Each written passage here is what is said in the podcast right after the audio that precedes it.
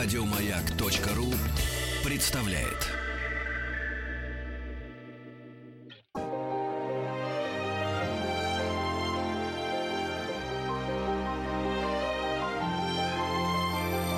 Собрание слов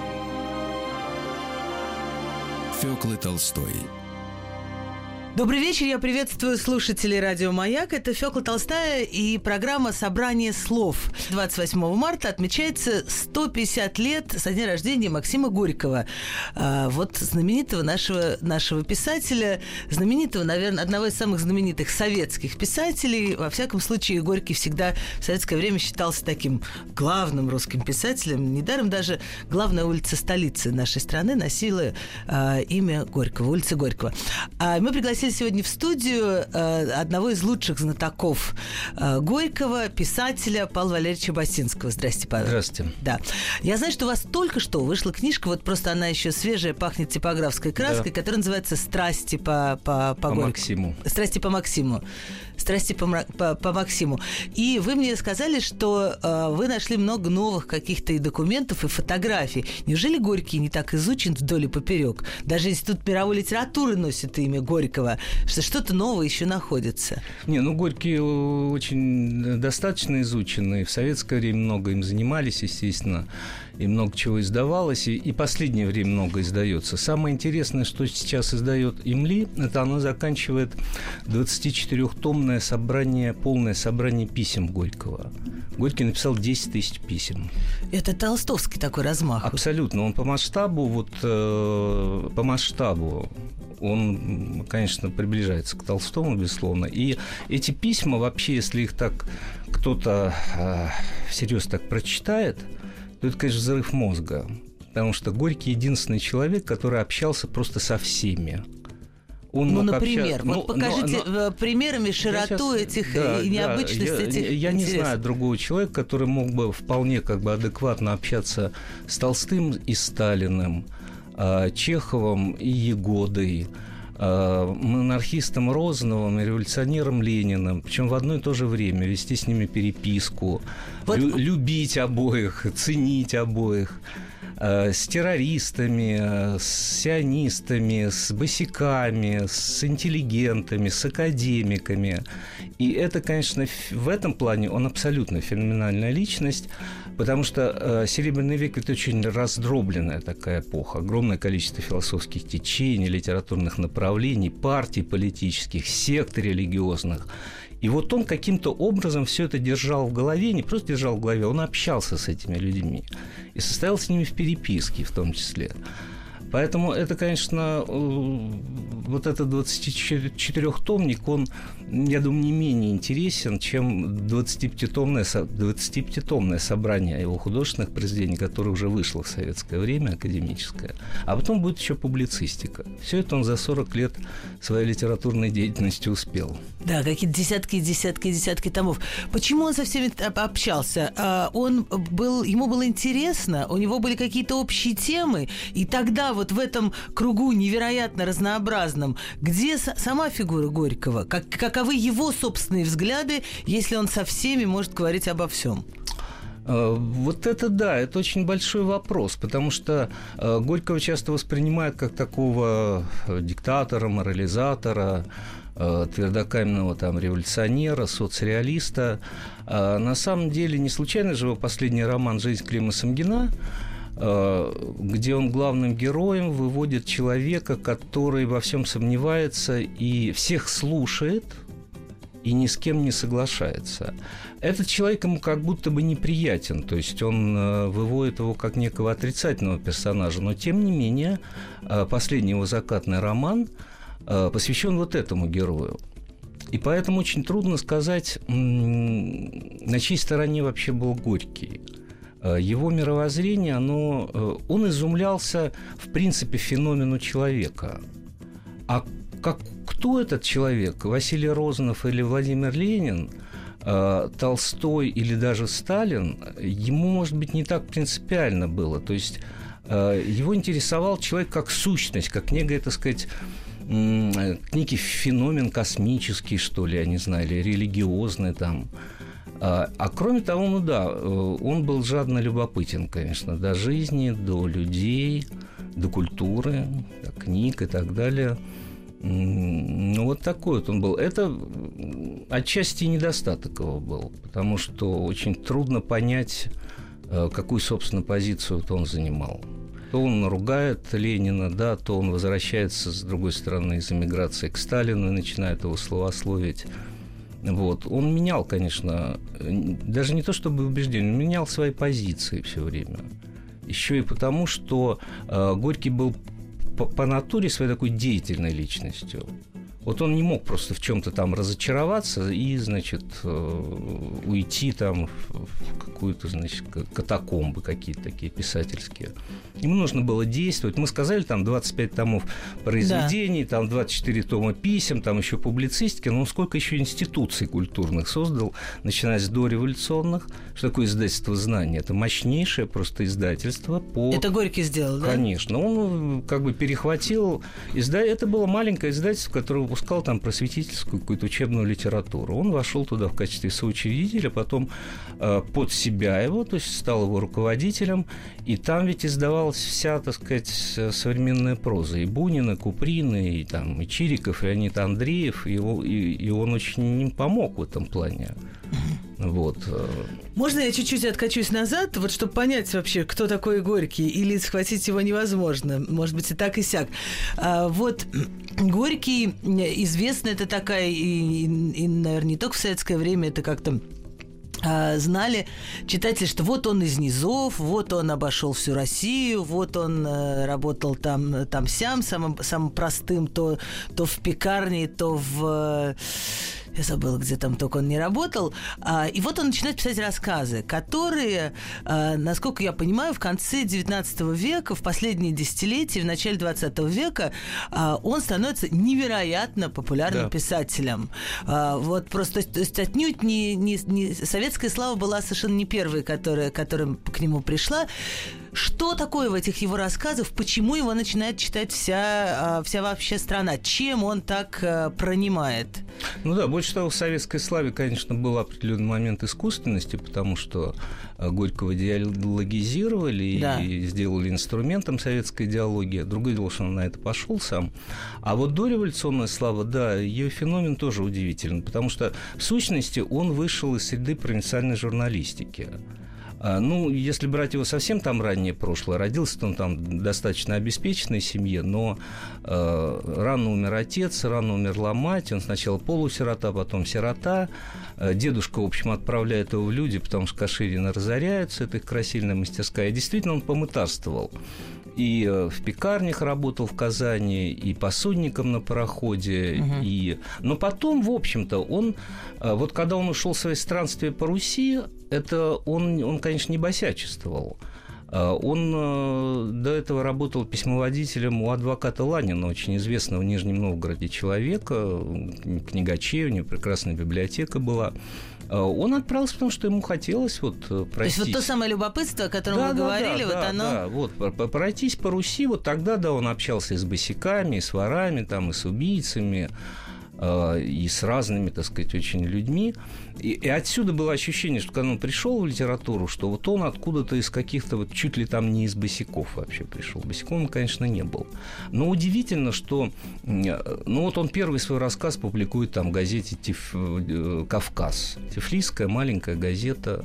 Макар Чудра, Сразу шедевр, в общем-то, там сто лет проходит, фильм там снимает, «Табор уходит в небо» по Макаре Чудре. А потом, опять же, печатается в провинциальных газетах. Но его, он уже познакомился с Короленко, там, Короленко печатает в «Русском богатстве». Uh-huh. «Русское богатство» – это как, я не знаю, «Новый мир», там, 60-е годы, да. А, но все равно, вот э, когда выходят эти очерки и рассказы в 98 году, э, Эту книгу отказывались печатать несколько издательств, неизвестный особо автор. Но когда они выходят, происходит просто взрыв, невероятный взрыв популярности. Их все читают, пере, их переводят, и, а Почему? потом пьеса на дне. А потом пьеса на дне. Хорошо, конечно. но вот все-таки рассказы. Почему? Что? Он попал в какую-то такую социальную точку, когда, э, когда вдруг всем стало интересно читать об этих людях, и, и э, Ну, автор тоже как бы знает это. И герои же тоже достаточно новые появляются. Да, это же да. не чеховские герои. Ну, ну, конечно, прежде всего талант, то есть огромный талант, который при разном отношении к Горькому признавали Толстой, даже Бунин там в поздние годы.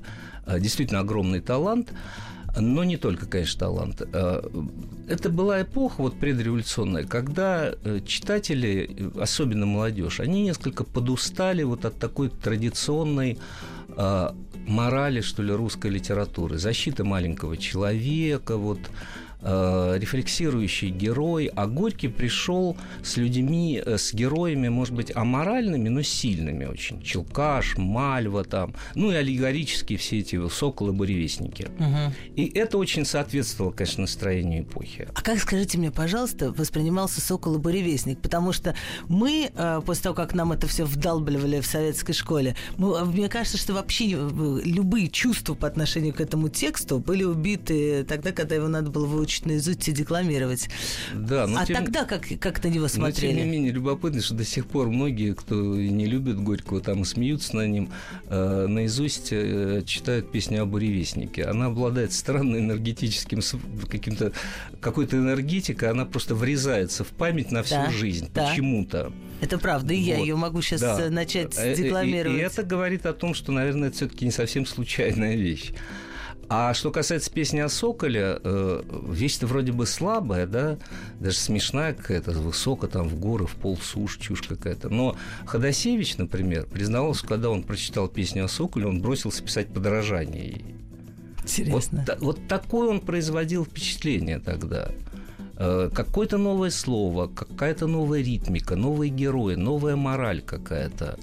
Э, И э, проповедь Толстого перестала как бы устраивать интеллигенцию. До, до, до Горького, конечно, абсолютно кумиром с его проповедью любви там, и так далее был Толстой. А Горький пришел с какими-то другими героями. Ну, просто новым, может быть, другое поколение. Все-таки между Другое ними 40 лет поколение. разницы. Это огромный, огромный срок, да? Ну да, но Толстой-то, в общем, еще был жив и вполне себе, так сказать, и, и тоже не- невероятно известен. А правда ли говорят, что Толстой немного ревновал к популярности Горького? Да, даже как-то трогательно ревновал. Э, У нее есть замечательная запись в дневнике, когда э, любимая его дочь Саша приболела, и он э, ну, приходит ее комнату навестить и видит, что она читает Горького.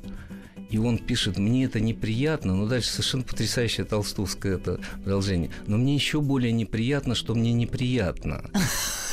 То как бы, как бы стыдно, что он ревнует вот дочь к другому писателю.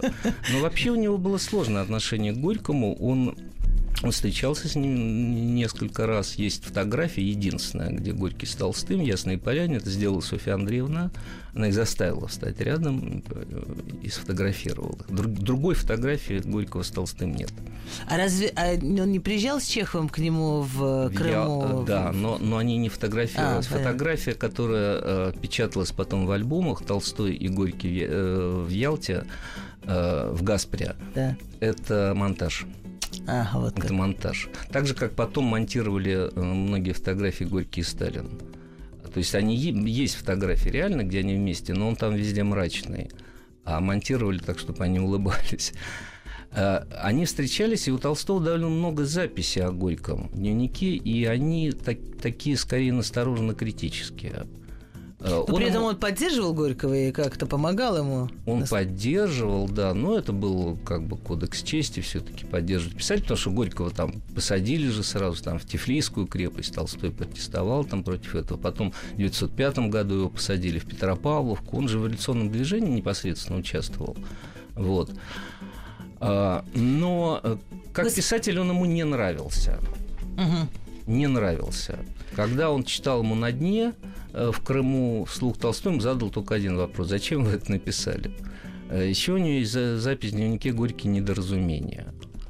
Вот. А, но он, конечно, присматривался к нему, он чувствовал, что за этим человеком стоит вот э, определенное умонастроение, э, некое будущее, да, и в этом плане он ревновал. Это не писательская какая-то зависть, это смешно было Толстому.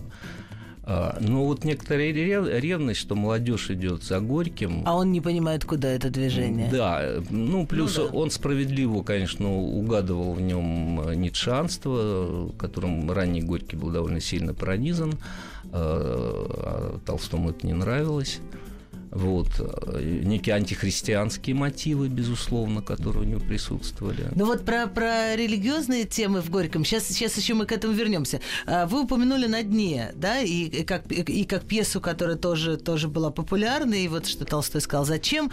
А, «На дне», конечно, удивительная вещь. Сейчас такая-то классика, да, вот художественный театр начинался с «На дне» Станиславский там играл и так далее. С другой стороны, когда вот э, недавно была, э, была такая волна новые, новые драмы, и когда э, совершенно такие низшие персонажи ни, ни, какого-то низшего социального сословия, когда-то, не знаю, там, бомжи и так далее, так далее, стали э, выходить на сцену, и новые драматурги их стали, то все стали говорить, ну как же, ну что же. А Горький сто лет назад, там больше ста лет назад, вдруг делает что-то такое из ночлежки, и это становится какая-то невероятная пьеса. Я знаю, что э, ее ставят за границей в огромном количестве количестве. Там в Германии, где-то в Европе. Какие... 300 аншлагов в главном берлинском театре, 300 аншлагов подряд и 500 э, постановок. Что это такое? Почему вдруг, э, зачем э, берлинской публике смотреть на то, как, э, значит, вот э, нищие в ночлежке что-то там рассуждают о каких-то ну, философских тут, категориях? Тут был, с одной стороны, конечно, определенный элемент экзотики, да, то, что на, сцену, на сцене появились лохмотья, вот, э, появилась какая-то другая вообще мизансцена, да. Хотя э, уже была власть мы Толстого, где тоже уже были и лохмотья, зипуны там. Да, но это здесь, правда, не надо да, забывать. Но здесь все-таки, но э, поражало не этим, а что эти люди, которые э, пьют, э, живут в каких-то чудовищных условиях и, в общем, погибают, они при этом Э, произносят, э, хряпнув стакан водки, там, как Сатин, произносят какие-то монологи, человек это великолепно, человек это звучит гордо, и вот этот контраст того, что эти люди живут в этих условиях, но при этом спорят о каких-то вещах вообще философских, вот это вот поражало, конечно. Вот это поражало, и а на дне писали же восторженные статьи, там, Иннокентий Анинский, просто кумир русских символистов. Восторженная абсолютно статья. А за границей, ну, наверное, интерес э, к русской экзотике с одной стороны, а с другой стороны, ну, в Германии тоже ведь э, была заражена и ницшанством, Ницше, собственно говоря, оттуда, и какими-то левыми течениями, которые смыкались с ницшанством. Тогда же э, социал-демократия и ницшанство, они шли вообще рука об руку. Там Луначарский был ницшанцем, одновременно марксистом. Вот. вот это все, весь этот э, бульон, весь этот котел этого времени, вот Горький оказался в нем э, ко времени. Но э, удивительно другое, что это все-таки пьеса, безусловно, пережила свое время. Да. Ее можно ставить и сегодня, и ставится она сегодня. И, и, и она стала классической, как, кстати, другие пьесы Горького. Он, может быть, э, даже более сильный драматург был, не, не, нежели прозаика. Васа Железнова, Егор Балычев и другие, да и враги, и дети солнца. Мещане первого Хочу задать пьеса. личный вопрос в связи с этим, то есть э, касающийся личной жизни Горького. Насколько его, его э, увлечение театром или вот его движение в сторону драматургии э, связано с тем, что он встречается в самом начале своего театрального пути с Марией Андреевой и э, с известной артисткой, э, и в общем э, довольно, да, довольно долгий, э, долгий период жизни э, их связывает? Ну, вообще есть такая легенда, я не знаю, насколько она верна, что это была такая негласная политика МХТ и Станиславского женить ведущих драматургов на, на, на актрисах. Слушайте, я только сейчас подумала, срифмовала это с Чеховым. Чехов и Книпер, Горький, Горький Андреева. Он, он действительно, да. Есть тут... продолжение этого ряда или, или ну, двое, вот, двое ну, больших уж, таких фигур достаточно? Уж да. Горький и Чехов два главных драматурга, безусловно, начала века. Да. Вот. И он действительно в 1905 году уходит от Екатерины Павловны э, Пешковой, оставляя вообще с двумя детьми, причем потом дочка умирает в младенчестве, когда они с Андреевой в Америке находятся. Он там получает телеграмму о смерти дочки. Но это был такой гражданский брак. Э, в законном браке он состоял с Екатериной Павловной до конца дней. Угу. Вот. А это был такой гражданский брак, да, потом они было европейское турне. Когда его выпустили из Петропавловки под давлением общественного мнения, протеста, в том числе русских писателей. Вот, европейское турне, потом американское турне, а потом они, он оседает на Капре на 7 лет, и там он, да, живет с Андреевой, а потом они в какой-то момент, значит, расходятся. Но э, так вот, о, о влиянии Андреева или не влиянии? Или можно ли вообще говорить о, о том, что кто-то влиял на, на Горького, э, в том числе женщины? Ну, у него же... Такое ощущение, что она его в революцию тоже очень сильно в, ну, втягивала. Нет, нет, нет, он раньше вошел в революцию, конечно. Он революцией занимался еще даже когда и Горьким-то не стал, еще в Казани с народником Ромасем. Они там в деревне агитировали, значит, за агитировали народ, и в результате там богатые мужики их лавку сожгли, в общем. А, и в Тифлисской крепости он сидел. А, дело в том, что сама Андреева довольно активно участвовала в революции. Вот, и там была же целая история такая сложная. Угу. В Андреева был влюблен э, Сава Морозов и покончил с собой. Э, отчасти, наверное, из-за неразделенной любви. А, а наследство Морозова было отписано Андреевой. И эти деньги пошли э, на революцию, то есть пошли большевикам. Вот, и против этого протестовал там родственники, там очень сложная была история. Но... Это вообще сложное время. Там все было связано. Любовь, революция, литература, слава. Вот это одна, одна из тех страстей, которые, э, вот когда вы называете свою книгу, напомню, что у Павла Басинского только что вышла книга «Страсти по, по Максиму». Вот это тоже имеется в виду, когда вы говорите «Страсти по Максиму»? Ну да, в строгом смысле страсти, конечно, по-евангельски это страдание, но здесь страсти в, в, в нашем, скорее, вот в таком понимании. Он был страстный человек. Если же говорить о женщинах, то у него была куда более интересная женщина, Мария Игнатьевна Будберг.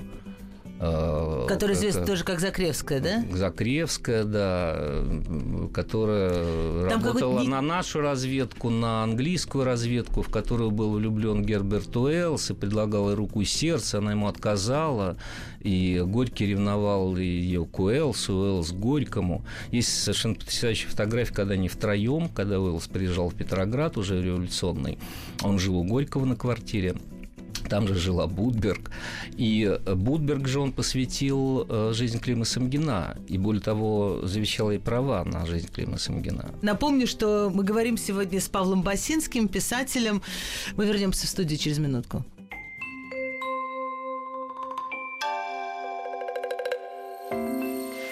Собрание слов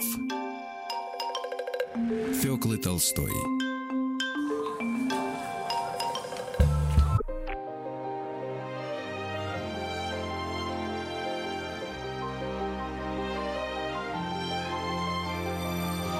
Фёкла Толстая и ее «Собрание слов».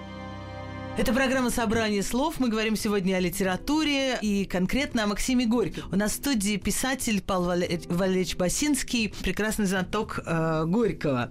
Вот мы с вами э, стали говорить как-то о женах или в женщинах Горького, потому что э, в законном браке он один раз только состоял.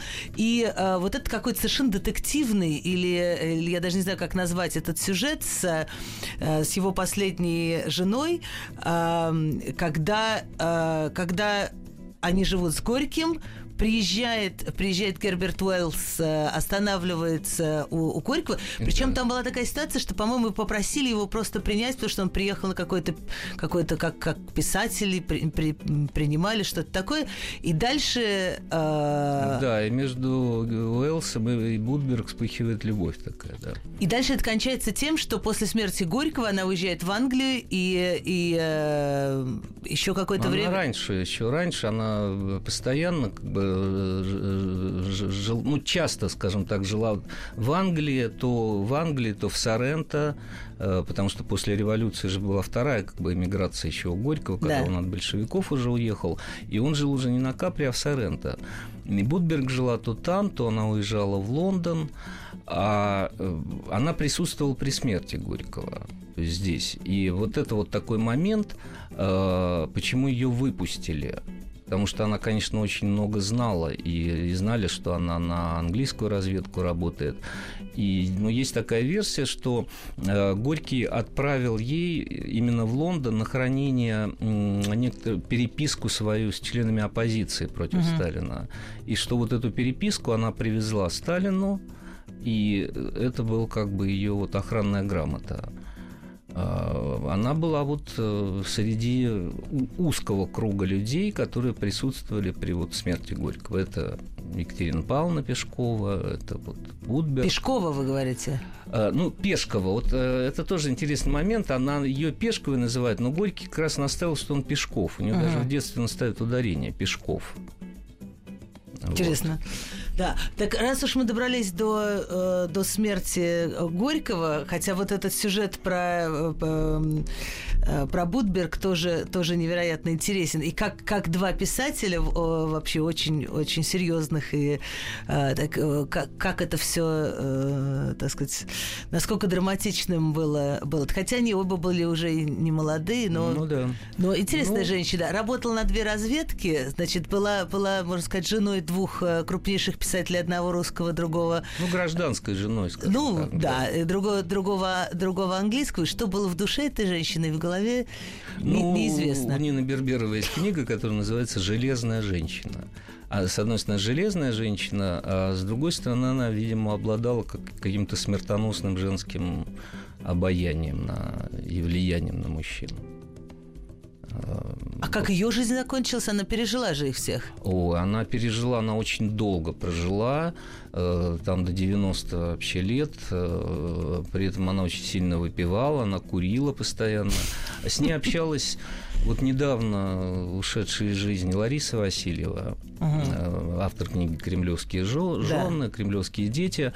И поскольку она жила в Англии довольно долго и написала первую книгу вот свою об Англии, она общалась с Будберг и рассказывала очень интересные вещи о ней. Она, конечно, была очень такая харизматичная личность. Очень, очень долго прожила, все помнила, все знала, все прошла. Какая вот. идея была ее жизни? Вот она была все-таки вот э, работа думаю, на две разведки. Я это думаю, было что главной изначально идеей? вообще идея ее жизни, когда она ее же арестовывала ЧК дважды. Вот. Э, и э, у Горького на Кронверском проспекте в квартире она фактически спасалась, как многие вообще спасались, там, в том числе там, члены императорской семьи, опальные большевики даже, которые не, не соглашались с политикой Ленина. Вот. И э, определенный момент ее жизни, она просто... Ее стратегия была вообще выжить просто. Угу просто выжить, а с другой стороны выжить не, не прозябая, очевидно, ну, это интересно, действительно, сложная женщина.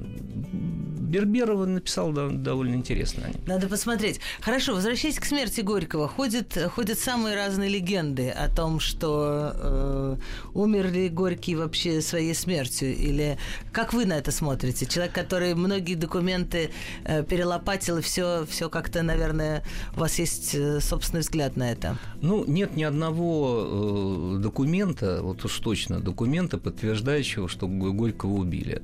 Но, тем не менее, горьковеды, причем серьезные горьковеды, именно серьезные такие, они строго делятся на два лагеря. Одни считают, что все-таки он своей смертью умер, а другие, что ему помогли. Э, уйти из жизни, что э, там была какая-то, в общем, ему, э, он же гриппом сначала заболел, который перешло в воспаление легких. И вроде бы ему там сделали какую-то инъекцию, какой-то сыворотки, которую, какой-то восточной, которую привезли из Европы, экспериментальной, и что вот Егода мог, а у Егоды был, была лаборатория там по разработке ядов, но это есть э, в любых секретных, да, угу. секретных органов. И, и что вот таким образом, значит, ему помогли уйти из жизни. Но там очень сложная история. Это что... было выгодно э, властям, чтобы, чтобы э, Горького не было? Дело в том, что по последняя версия, если уж убийства Горького, она, как это ни странно, э, э, в этом, оказывается, виной не Сталин, а Егода, угу. у которого были контры уже в это время со Сталином и который, по-видимому, возможно, как раз и возглавлял оппозицию против Сталина. Что может показаться удивительным, но на самом деле совсем не удивительно, кому, как не руководителю секретных органов, э, возглавлять переворот. Да. Вот. Возможно, так. Э, я придерживаюсь только одной точки зрения, что даже у тиранов и э, их там приспешников есть презумпция невиновности. Нужно доказывать, что они убили Горького, а не доказывать, что они его не убивали. Э, документов на этот счет не существует. Так объясните Твердых мне... свидетельств нет. Так же, как и с его сыном Максимом, который тоже же скоропостижно скончался, простудился да. на берегу Москва-реки, воспаление легких, но, но не было антибиотиков тогда. Антибиотики То есть они уже были придуманы, но, но ну, да, еще не были распространены. Поэтому Поэтому воспаление легких э, в такой скоротечной форме была смертельная болезнь. Объясните, э, кому могло быть выгодно, э, могла быть выгодна смерть Горького? И чем? Ну, я не вижу, в чем она могла быть выгодна Сталину, потому что он... А Егоде, например? А, а, с Егодой сложнее, Егодой сложнее, потому что если действительно Егода э, возглавлял оппозицию угу. против Сталина и что-то такое готовил, то Горький, который знал и дружил со многими оппозиционерами, он же как бы на двух стульях сидел вот, политически. Он, с одной стороны, со Сталиным и воспевал его, и э, огромное количество статей написал, воспевающих Сталина. Вот. А, и считался как бы другом его, хотя, конечно, друзьями они не были. А, а с другой стороны, он очень близко э, общался и с Бухариным, и с Рыковым, и с Зиновьевым даже, с которым у них там контры были во время вот, э, петроградских дел революционных. Вот. Эм, и с Каменевым. И они были близки ему, эти люди, именно в силу своей образованности. Больше, чем Сталин. Конечно, конечно. Да. По-человечески они были ему гораздо ближе. Но э, Горький, вот я говорю, что он был деятель, и он, э, он прекрасно понимал, что если он хочет что-то сделать, открывать институты, журналы, там, серии выпускать, тоже серию жизни замечательных людей там, и так далее. Это Горький придумал Жизел? Э, ну, он, э, Жизел придумал Павленков до революции, но так же, как и «Знания». Угу. Это было маленькое издательство, а ЖЗЛ Павленковская, это вышло несколько книжечек об ученых, там угу. о дизеле, еще там о ком-то, тоненькие такие книжечки. А Горький ее возобновляет и делает то, чем она стала, и тем и существует до сих пор. Да. Эта серия. Вот. И он прекрасно понял, что если он хочет что-то делать, то ставку нужно делать на Сталина. Потому что реально власть у него. А с другой стороны, он заигрывал с оппозицией, безусловно. А и что Егода, если делать? уж выгодно кому, то, то, да. то, то, то скорее Егоде, потому что если это так, потому он что... слишком много знает про людей из другого ну, стана. Да, да. Ну да. А что вот вы говорите, что если он что-то хотел делать, хотел ли он делать союз писателей? А, тоже очень интересный момент. Это была, конечно, заветная идея Горького, вот это коллективный разум, коллективное строительство. Он любил всех собирать в кучу еще до революции. Вот знание тоже, что он собрал uh-huh. всех вот писателей-реалистов, да, под эгидой одного издательства, альманахи издательства «Знания». Вот, он это любил. И эм, идея создания Союза писателей ему была близка, безусловно. Тем более, что э, в Советской России в это время страшный раздрай же происходил между писателями. Там, с одной стороны, РАП, там, Ассоциация пролетарских писателей, да. с другой стороны, там попутчики. Э, дело доходило до того, что, в общем, идеология РАПа заключалась в том, что неважно, талантливый ты или нет, важно, какого ты происхождения. Да. Если ты пролетарского, ты хороший писатель. Если ты буржуаз, ты плохой писатель. Что бы ты ни написал. Даже если ты хорошо пишешь, это еще хуже, потому что ты же в уме ты таишь что-то плохое. Вот. И в этом плане создание Союза писателей, который там надо писательским колхозом называют, на самом деле это было для писателей благо в то время. И они очень охотно шли в этот союз, все. И Пастернак, и Зощенко, и, там, и Федин, и Каверин, и Бабель, и так далее. Почему? Потому что, во-первых... Э... То есть задумка была, грубо говоря, хорошая. А, Или, во всяком она... случае, не такая опасная, как она ну, потом вы, себя вы, проявила. Вы поймите, что писатели до этого везде, во всем мире, они были заложниками. С одной стороны, они свободны, да, но с другой стороны, они абсолютно заложники издателей. Иди на поклон к издателям, будет он тебя издавать, не будет он тебя издавать. А, он тебя будет издавать, если ты ему докажешь, что ты коммерчески выгоден, и так далее, и так далее. Так же и в России было в XIX веке. И сейчас, наверное, так. И сейчас мы в той же ситуации. Это плохо? Э, это не то, что плохо. У всего есть хорошие стороны, есть да. плохие. Э, в СССР впервые возникла ситуация, когда писатели были социально обеспечены. И ага. Э, литература и вообще статус писателя был невероятно высок. Вот. В этом была, естественно, отрицательная сторона, потому что примазывались разного рода графоманы, но, тем не менее, мы же не будем отрицать, что история советской литературы дала нам массу, так сказать, очень сильных, сильных имен, там, от, но... Шол, от Шолохова до там, Твардовского. Не и... будем, но роль, роль Союза писателей здесь велика, вы считаете? Э, велика, э, э, велика сама политика по отношению к писателям в том плане, что это не просто какие-то люди, которые идут кланяться издателям, вот, а это... Что статус писателя, статус писателя, писателя поднял, поднял невероятно ну статус вот, самой вы профессии. вот интересная вещь, ведь он же до революции еще это горький дело. Он, скажем, в знании давал писатель тому же Бунину, там Андрееву, Куприну, давал огромные авансы под еще не написанные произведения. Ага. И это позволяло им жить свободно, путешествовать за границей, э, снимать хорошие квартиры там и... Э, Чувствовать себя людьми вообще. Конечно, да. Вот интересно. А здесь, здесь это было поставлено такой государственные рельсы, что имело, конечно, свои отрицательные стороны. Потому что нужно было, с другой стороны, за это платить, служить идеологии. Соцреализму. Соцреализму, да. да. Соцреализм говорим... точно не Горький создал. хотя, хотя его термин, назначили главным соцреалистом. Гронского сейчас, такого, сейчас, сейчас да. с этим разберемся, с этим словом. Мы говорим с Павлом Басинским о Максиме Горьком. 150 лет со дня его рождения. Сейчас вернемся.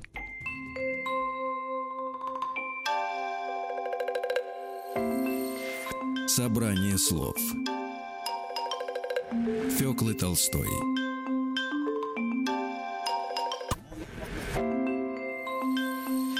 Фёкла Толстая и ее собрание слов – это программа «Собрание слов». Мы говорим сегодня о Максиме Горьком, мы говорим с э, замечательным писателем Павлом Басинским. Мы говорили сейчас о Союзе писателей, и, в общем, я не знаю, э, осознавал ли, то есть вряд ли Горький не увидел, что, что произошло потом, э, сколько вообще людей, даже из тех, кто присутствовал на съезде писателей, этом таком невероятно торжественном и масштабном, сколько из них вообще осталось живых, сколько из них было репрессировано, э, и никогда мы не узнаем, подозревал он э, это или нет. Но, с другой стороны, важно сказать, что Горький помогал очень многим людям и самым разным людям, правда? Да, в общем, и э, такие широкие все-таки репрессии э, и против интеллигенции, и против политической оппозиции, уже с казнями и так далее, начинается, конечно, после смерти Горького. Он умирает в 36-м, да. да. А, а процессы все-таки потом такие вот широкомасштабные начинаются. Конечно, он э, сдерживал Сталина определенным образом, Горький. Просто при нем Сталин не решался Понятно. Вот на такую, на, на, на открытые такие репрессии. Но, но с другой стороны, стороны, уже при Горьком были и Соловки, и Беломор-Лак. И он все туда было, ездил, и он да. ездил на Соловки, и писатель э, организовал, значит, эту поездку э, коллективную по Беломор-каналу, и сам туда потом уже один ездил, и, и воспел все это. Это правда. А, Делал ли он это искренне или нет, мы не можем знать. Мы не можем знать. Э, Он, очевидно, Горький вел какую-то игру. То есть какие-то позиции сдавал, какие-то отвоевывал. э, То есть вел себя как политик. И еще не надо исключать одну простую вещь, когда, которую не все понимают. Когда Горький окончательно вернулся сюда, э, то у него ведь была большая Это семья. какой год?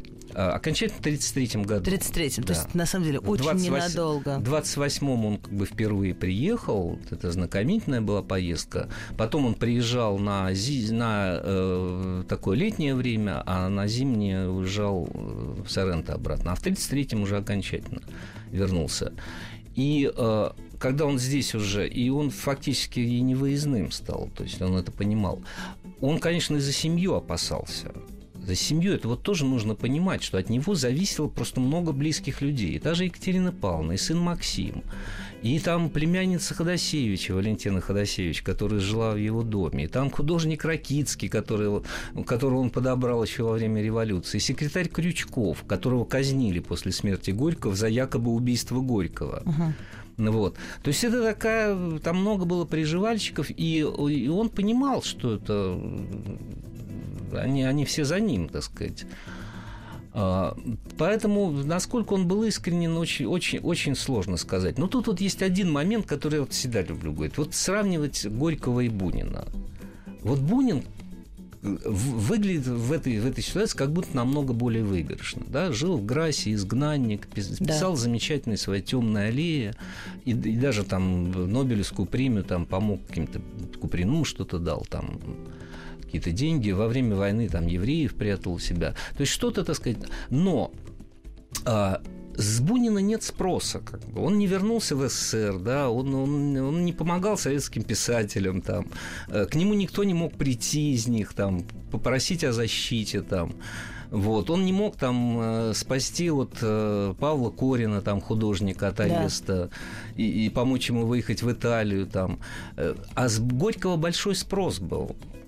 И поэтому, конечно, он э, много э, получал, что кого-то он там и губил, там он ляпнул там про Павла Васильева, что э, хулиганство там от хулиганства до фашизма там расстояние короче воробьиного носа. Потом это Васильева припомнили. Он сказал эту фразу: "Если враг не сдается, его уничтожают". Эта фраза это потом висело там во всех, значит, кабинетах Лубянки. Говорили: вот, вот что писатель говорил про вас. Не сдаетесь, будем вас уничтожать. Поэтому тут очень сложно сказать. Но Вот на, мой, та на самая- мой взгляд, Горький, на мой взгляд, может быть, я ошибаюсь, Горький в целом, как культур-триггер, принес русской культуре и до революции, и после революции больше пользы, чем вреда. Ну вот это та самая двойственная такой характер Горького, ко- о котором писал еще э, Корней Чуковский, да? Его да, статья две называется души, «Две, души», да, Максима да. Горького, да. И, и- и непонятно, в зависимости от того, я хотела сказать, в зависимости от того, любят люди Горького или не любят, они принимают одну или другую сторону. Нет, мне кажется, можно ценить э, его писательский дар и, и видеть всю противоречивость этой, этой фигуры. Конечно. Да. Ну вот, наверное, и об этом ваша, ваша книжка, которая называется «Страсти, по- страсти да, по максимуму». Да, я в ней, в общем, совершенно не скрываю поражений, моральных пора- по- поражений Горького. И не только, так сказать, послереволюционных. А и, И во- дореволюционных. да, и на, на Капри, когда через него шли финансовые потоки большевиков, Да. и там, там, там и темные аферы происходили, в которых он не участвовал непосредственно. Но деньги как бы шли через него, и он понимал, что не, все там чисто. Не все деньги идут Да, на но вообще этот момент, что цель, цель, да, великая цель оправдывает средства, да, это, это, эту точку зрения, наверное, он разделял. Спасибо большое. Мы говорили сегодня о Максиме Горьком. 150 лет. э, Большой юбилей. Я благодарю Павла Басинского за то, что вы пришли и рассказали. Если вам интересно подробнее, то книжка «Страсти по Максиму» э, только что вышла. Спасибо. Спасибо вам.